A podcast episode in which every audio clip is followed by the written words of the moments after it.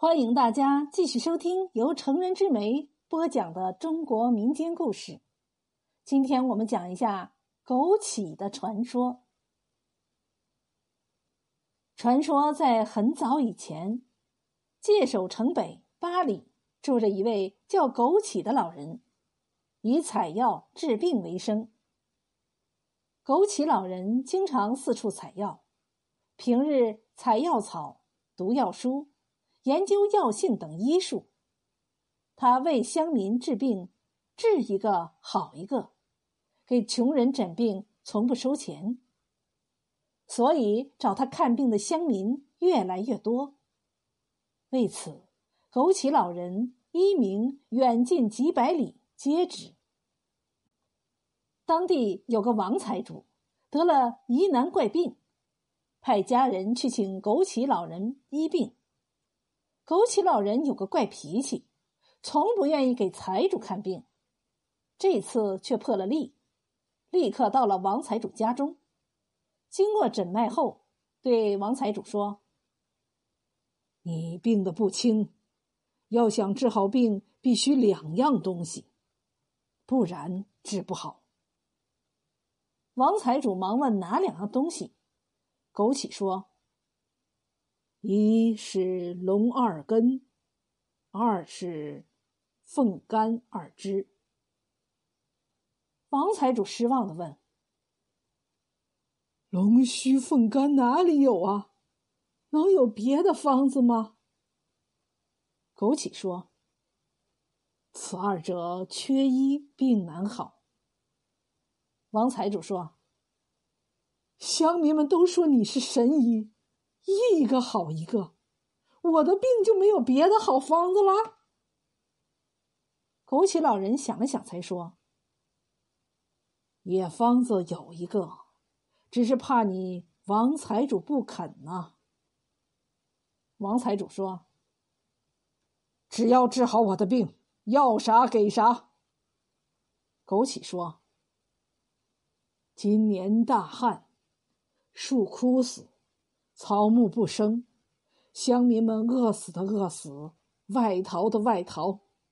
你若肯发慈悲，开仓放粮，给乡民度日，我方能治好你的病。王财主忙说：“好说好说。”王财主便对管家说：“传我的话，告诉乡民，免去租子，放粮赈济。”枸杞老人忙问当真，王财主说：“一言为定。”枸杞说：“王财主只要发善心，你的病马上药到病除。”边说边开方子。王财主接过药方一看，气得发狂，说：“为什么只有你我姓名，不见药名？”枸杞老人说。说的肯定，不见行动。你不放粮，我不开药方；你前头放粮，我后面开药方。说完，向外面走去。王财主为了保住自己的性命，不得不吩咐管家开仓放粮。枸杞老人领来众乡民挑粮。枸杞老人看到乡民们真的把粮食担走了。便开了药方。王财主一看药方，连连说：“好，好，这药方开的好。”接着又问什么药引子，枸杞老人说：“还是那两样，龙须两根，凤肝两只。”王财主说：“先生又在戏弄我了，龙须凤肝哪里去买？”枸杞老人说：“实话告诉你吧，蛇须就是龙须，鸡肝就是凤肝，这是秘方。”王财主一听明白了，便马上对家人说：“关仓。”话一落音，仓门就关了。枸杞老人怒问：“为什么关仓？”王财主说：“病好了再开仓放粮。”说着，几个狗腿子就把枸杞老人推出门去。乡民们围着老人问怎么办。枸杞老人哈哈大笑说：“王财主上当了，王财主病治不好了。”乡民们忙问为什么。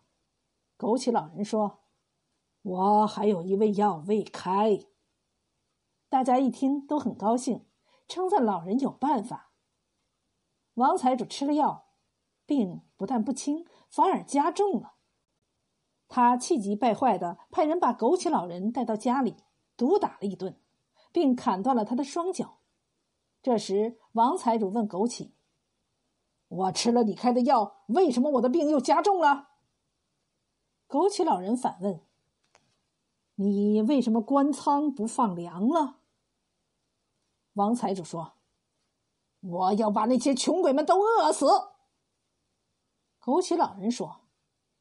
我要让你也病死。”王财主咬牙切齿的说，“我要你死也死不了，活也活不成。”他让狗腿子挖掉了枸杞老人的双眼，将他拉到野地里。